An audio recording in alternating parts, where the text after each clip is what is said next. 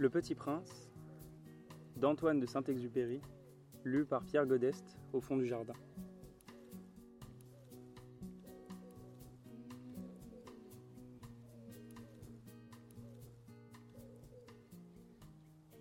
À Léon Werth.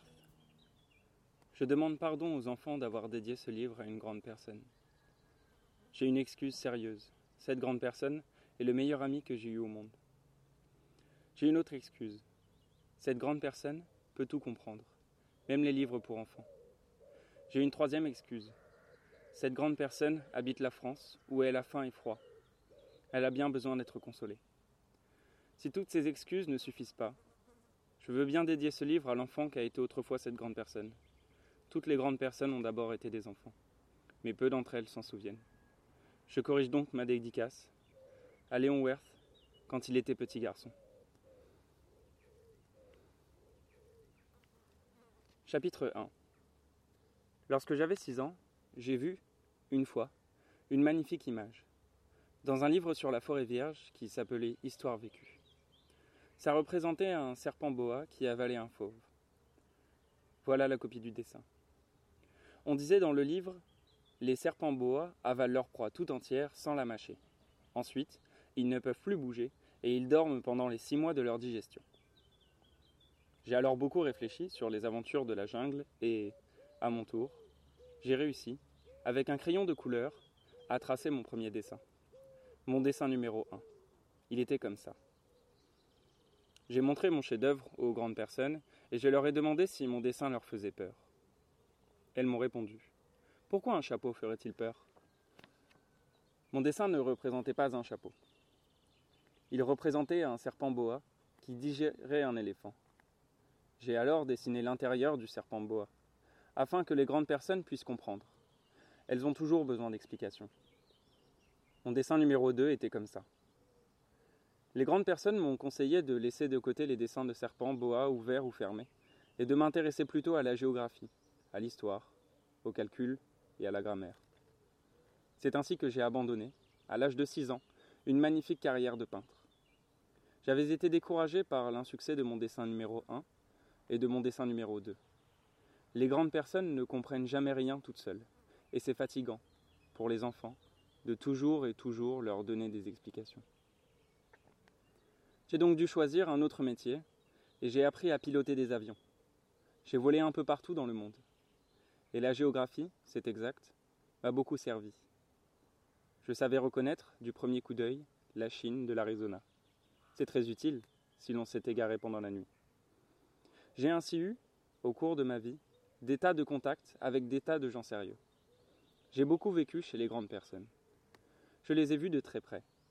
Ça n'a pas trop amélioré mon opinion. Quand j'en rencontrais une qui me paraissait un peu lucide, je faisais l'expérience sur elle de mon dessin numéro 1 que j'avais toujours conservé. Je voulais savoir si elle était vraiment compréhensive. Mais toujours elle me répondait C'est un chapeau. Alors, je ne lui parlais ni de serpent boa, ni de forêt vierge, ni d'étoiles. Je me mettais à sa portée. Je lui parlais de bridge, de golf, de politique et de cravate. Et la grande personne était bien contente de connaître un homme aussi raisonnable. Chapitre 2 J'ai ainsi vécu seul, sans personne avec qui parler véritablement, jusqu'à ce qu'une panne dans le désert du Sahara, il y a six ans. Quelque chose s'était cassé dans mon moteur. Et comme je n'avais avec moi ni mécanicien, ni passager, je me préparais à essayer de réussir, tout seul, une réparation difficile. C'était pour moi une question de vie ou de mort. J'avais à peine de l'eau à boire pour huit jours. Le premier soir, je me suis donc endormi sur le sable, à mille miles de toute terre habitée. J'étais bien plus isolé qu'un naufragé sur un radeau au milieu de l'océan. Alors, vous imaginez, ma surprise, au lever du jour, quand une drôle de petite voix m'a réveillé. Elle disait S'il vous plaît, dessine-moi un mouton. Hein? Dessine-moi un mouton. J'ai sauté sur mes pieds comme si j'avais été frappé par la foudre. J'ai bien frotté mes yeux. J'ai bien regardé. Et j'ai vu un petit bonhomme tout à fait extraordinaire qui me considérait gravement. Voilà le meilleur portrait que, plus tard, j'ai réussi à faire de lui. Mais mon dessin, bien sûr, est beaucoup moins ravissant que le modèle. Ce n'est pas ma faute. J'avais été découragé dans ma carrière de peintre par les grandes personnes, à l'âge de six ans, et je n'avais rien appris à dessiner, sauf les boas fermés et les boas ouverts. Je regardais donc cette apparition des yeux tout ronds d'étonnement. N'oubliez pas que je me trouvais à mille miles de toute région habitée. Or, mon petit bonhomme ne me semblait ni égaré, ni mort de fatigue, ni mort de faim, ni mort de soif, ni mort de peur. Il n'avait en rien l'apparence d'un enfant perdu au milieu du désert, à mille miles de toute région habitée. Quand je réussis enfin à parler, je lui dis Mais qu'est-ce que tu fais là? Et il me répéta alors, tout doucement, comme une chose très sérieuse S'il vous plaît, dessine-moi un mouton. Quand le mystère est trop impressionnant, on n'ose pas désobéir. Aussi absurde que cela me sembla, à mille miles de tous les endroits habités et en danger de mort, je sortis de ma poche une feuille de papier et un stylographe. Mais je me rappelai alors que j'avais surtout étudié la géographie, l'histoire, le calcul et la grammaire, et je dis au petit bonhomme, avec un peu de mauvaise humeur, que je ne savais pas dessiner. Il me répondit Ça ne fait rien, dessine-moi un mouton.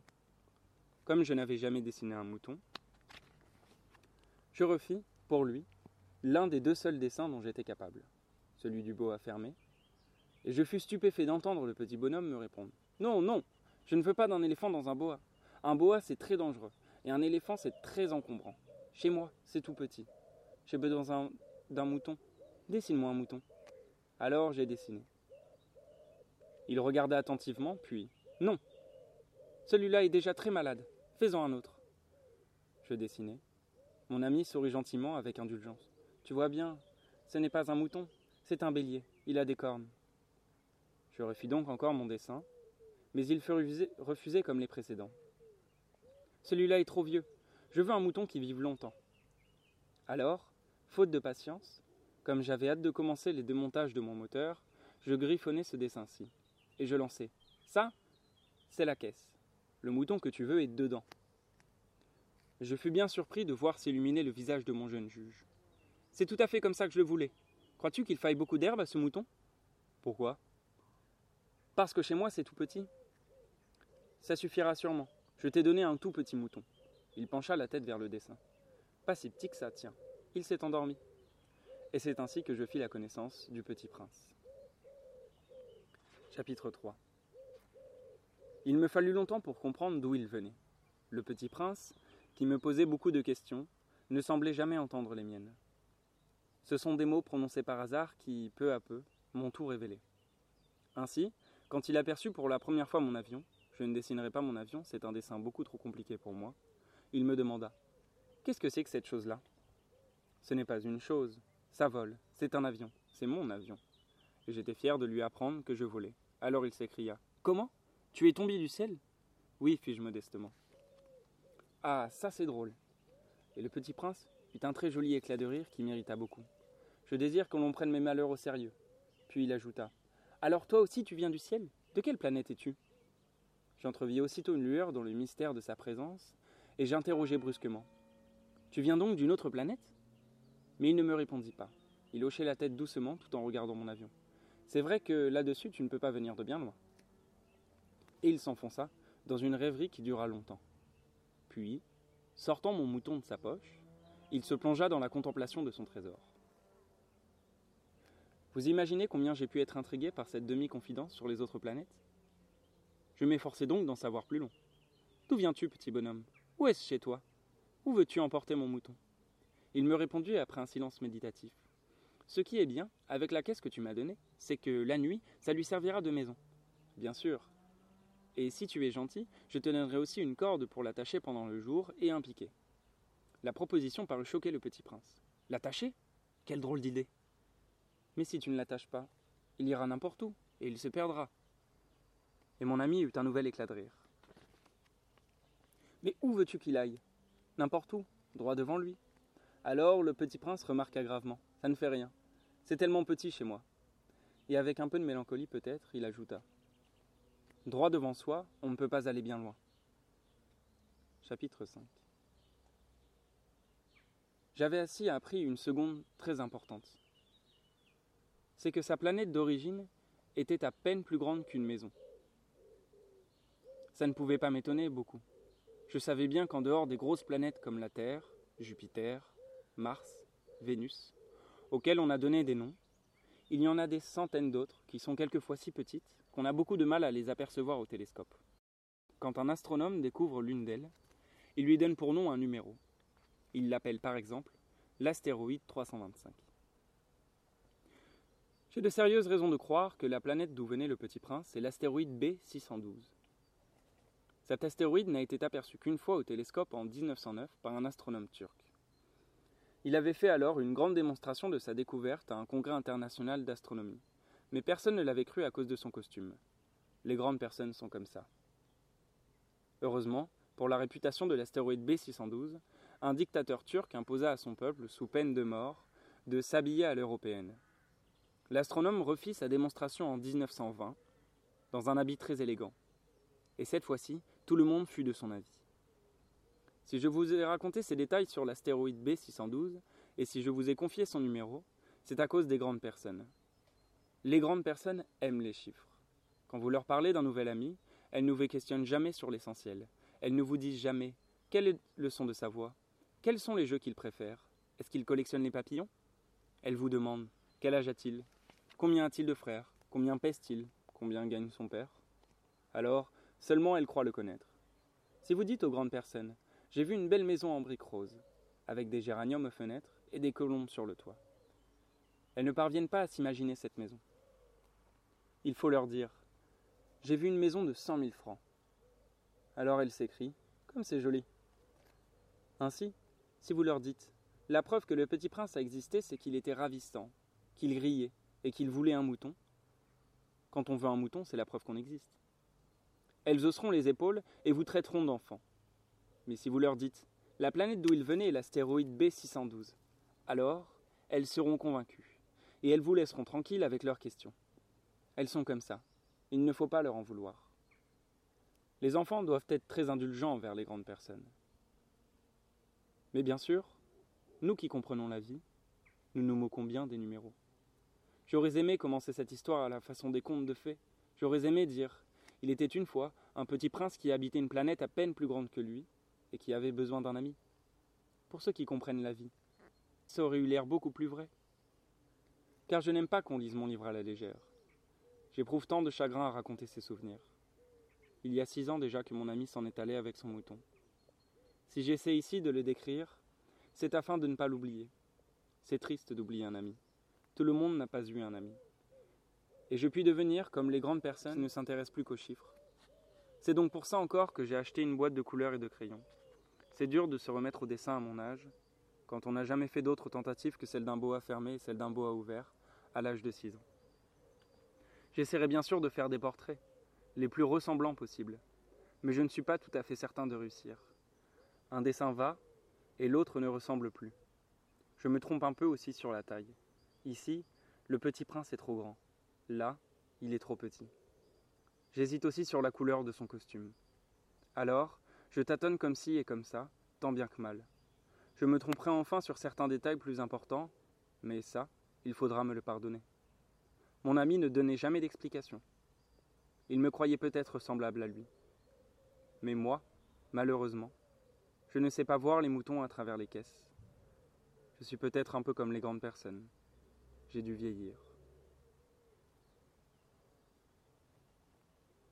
Chapitre 5 chaque jour, j'apprenais quelque chose sur la planète, sur le départ, sur le voyage. Ça venait tout doucement au hasard des réflexions. C'est ainsi que le troisième jour, je connus le drame des, baobabs. Cette fois-ci encore, ce fut grâce aux moutons. Car brusquement, le petit prince m'interrogea, comme pris d'un doute grave. C'est bien vrai, n'est-ce pas, que les moutons mangent les arbustes? Oui, c'est vrai. Ah, je suis content. Je ne compris pas pourquoi il était si important que les moutons mangeassent les arbustes. Mais le petit prince ajouta Par conséquent, ils mangent aussi les baobabs Je fis remarquer au petit prince que les baobabs ne sont pas des arbustes, mais des arbres grands comme des églises, et que, si même il emportait avec lui tout un troupeau d'éléphants, ce troupeau ne viendrait pas à bout d'un seul baobab. L'idée du troupeau d'éléphants fit rire le petit prince. Il faudrait les mettre les uns sur les autres. Mais il remarqua avec sagesse. Les baobabs, avant de grandir, ça commence par être petit. C'est exact. Mais pourquoi veux-tu que tes moutons mangent les petits baobabs? Il me répondit. Ben voyons. comme s'il s'agissait là d'une évidence. Et il me fallut un grand effort d'intelligence pour comprendre à moi seul ce problème. Et en effet, sur la planète du Petit Prince, il y avait comme sur toutes les planètes des bonnes herbes et des mauvaises herbes. Par conséquent, de bonnes graines, de bonnes herbes, et de mauvaises graines, de mauvaises herbes. Mais les graines sont invisibles. Elles dorment dans le secret de la terre jusqu'à ce qu'il prenne fantaisie à l'une d'elles de se réveiller. Alors, elles s'étirent, et poussent d'abord timidement vers le soleil une ravissante petite brindille inoffensive.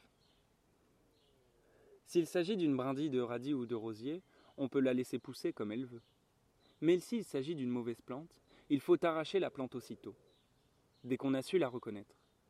Or, il y avait des graines terribles sur la planète du Petit Prince. C'étaient les graines de baobab. Le sol de la planète en était infesté. Or, un baobab, si l'on s'y prend trop tard, on ne peut jamais plus s'en débarrasser. Il encombre toute la planète. Il la perfore de ses racines. Et si la planète est trop petite, et si les baobabs sont trop nombreux, ils la font éclater. C'est une question de discipline, me disait plus tard le petit prince. Quand on a terminé sa toilette du matin, il faut faire soigneusement la toilette de la planète. Il faut s'astreindre régulièrement, à arracher les baobabs dès qu'on les distingue d'autres rosiers, auxquels ils ressemblent beaucoup quand ils sont très jeunes. C'est un travail très ennuyeux, mais très facile. Et un jour, il me conseilla de m'appliquer à réussir un beau dessin, pour bien faire entrer ça dans la tête des enfants de chez moi. S'ils voyagent un jour, me disait-il, ça pourrait leur servir. Il est quelquefois sans inconvénient de remettre à plus tard son travail. Mais s'il s'agit des baobabs, c'est toujours une catastrophe. J'ai connu une planète, habitée par un paresseux. Il avait négligé trois arbustes. Et sur les indications du petit prince, j'ai dessiné cette planète-là. Je n'aime guère prendre le ton d'un moraliste, mais le danger des baobabs est si peu connu, et les risques courus par celui qui s'est garé dans un astéroïde sont si considérables que, pour une fois, je fais exception à ma réserve. Je dis Enfants, faites attention aux baobabs. C'est pour avertir mes amis d'un danger qu'ils frôlaient depuis longtemps, comme moi-même, sans le connaître, que j'ai tant travaillé ce dessin-là. La leçon que je donnais en valait la peine.